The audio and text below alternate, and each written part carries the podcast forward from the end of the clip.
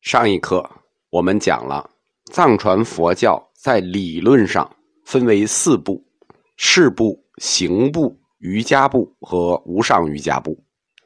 它在传承上又分为两种，一种叫做旧密，一种叫做新密。按照佛教四框架的理论来探讨旧密和新密，历史框架和神学框架。对它二者的来源和区分是不同的。我们按佛教历史的框架来讲旧密和新密。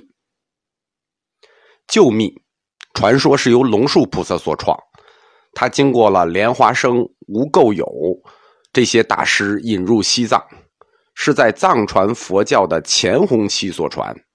他们传承的主要教派是红教宁玛派。新密是以阿底峡大师为祖师。以他的《菩提道次第灯论》为基础，经由仁钦桑布这些大义师传入西藏，是在藏传佛教的后弘期所传。传承他的主要教派是噶当派和格鲁派。在公元十三世纪初，一二零三年，印度的超岩寺被毁灭了。印度超岩寺的毁灭，标志着佛教在印度的彻底失败。此前一百年，在超岩寺被毁灭前的一百年，已经有大量的印度僧人开始流亡西藏。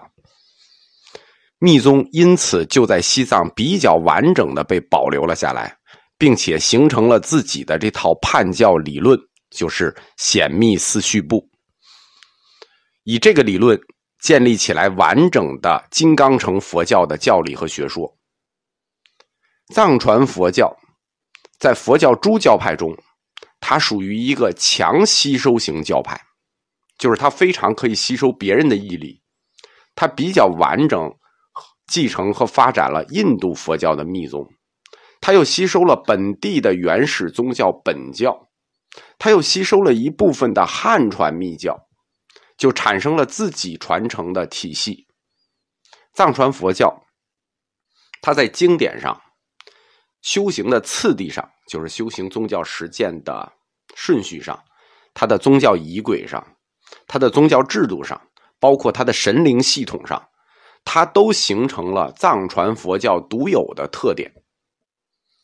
我们传统上把藏传佛教称为藏密或者西密，以来区分于我们汉地佛教的密宗唐密和日本的东密。把藏传佛教称之为藏密是合适的，但是叫西密不合适，因为西密这个称呼呢，对应的是日本的东密，一个在东，一个在西。但是东密并非是指因为日本密宗在我们的东边。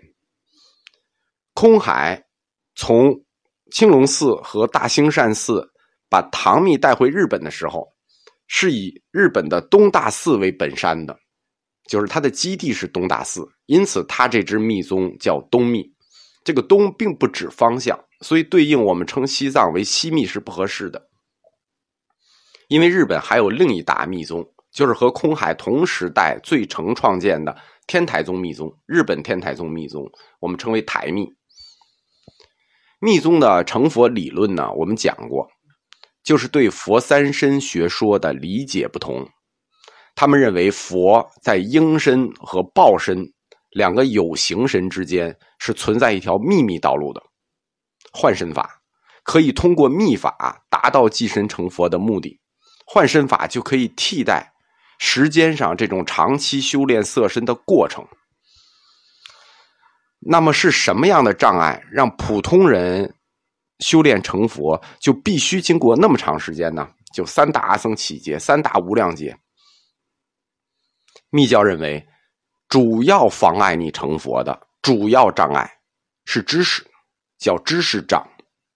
只有密法才能破除这些细微的知识障碍。这些障碍不是那种明确的，而是细微的知识障碍。正是这细微的知识障碍妨碍了你成佛。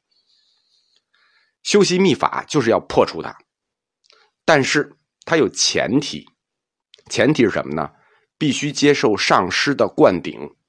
才能修习。灌顶就是密宗修习密法的入门，因此密宗在佛教传统的三皈依上，就是皈依佛、皈依法、皈依僧上，他又加了一个叫皈依上师。因为你没有上师，你就没法修密法，你只能按传统的三皈依、皈依佛、皈依法、皈依僧来修习。那这个时间呢，就是三大无量劫。你想抄近路，对吧？你就得有个好老师。藏传密宗最早开始修习这个密法的，是在日喀则。日喀则西南有个叫色的地方。宗喀巴的弟子西饶僧格创建了藏传密教最早的密宗道场，叫色派密宗。因此，雍和宫的密宗殿，这个密宗扎仓的上师，都是由色派密宗派出来的上师担任的。开始修习密宗，第一步就是灌顶，这个叫受度仪式。受度仪式就是灌顶。灌顶呢？这个仪式，他就是想通过一个佛教仪轨和这方法，它是一个仪式啊。这个仪式是想通过佛教的仪轨和方法来开启受度者的佛性。简单的说，就好像领你要跨过一道门，如果跨过这个门槛，那师傅领进门，修行你就在个人了。只是在你修行个人的这个过程中，师傅还一定要在。为什么一定要在呢？因为修行它是一个艰苦的历程。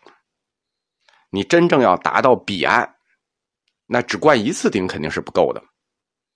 密宗四部，你每修习一部密宗一个密部，你就得做一次灌顶，就是按照次第，你就至少要做一次灌顶，否则你就不能进入下一个阶段的学习，就进入下一个阶段的修行。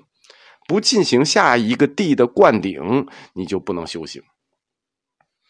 密宗把灌顶这件事看得非常重要，他们认为灌顶是修成密法的根本。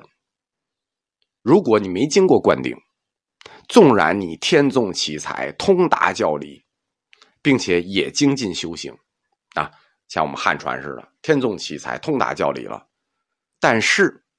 你最终仍然不能取得这个殊胜西地，就换句话说，你不能取得最终的那个大成就。这个实际上它的逻辑就是说，你在哲学上，即使佛教哲学已经达到了顶天纵奇才，把佛教哲学全部捋齐了，但是在四框架的佛教神学中，如果他不进行灌顶，你就进入不了佛教神学最终的西地。换句话说，就是在这两个佛教理论框架中有一道栏，这道栏就必须要通过灌顶来完成。佛教的灌顶仪式呢，我们简单介绍一下啊，它是在画有坛城的地方举行的。主持仪式的是金刚上师。我们说上师代表父序，坛城代表母序，所以灌顶就在一个父母都在的地方举行。首先要对这个坛城进行一系列的净化活动，布置你灌顶的相应次第，布置你灌顶要对应的本尊。然后呢，接受灌顶的同学更衣沐浴，由金刚上师持有装有圣水的宝瓶，就是金奔巴壶。我们说金瓶撤签的那个呃瓶，实际就是由这个壶改的。然后向受度者的头顶洒。这个灌顶叫下密灌顶，这是最低一级的灌顶，叫下密灌顶。